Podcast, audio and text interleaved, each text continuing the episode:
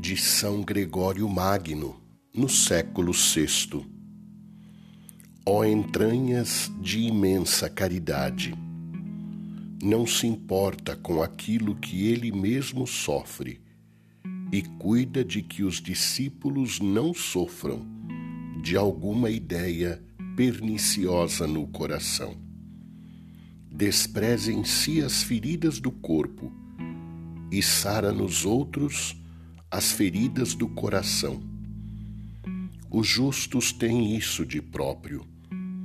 Na dor de suas atribulações, não abandonam o interesse pelo bem do outro.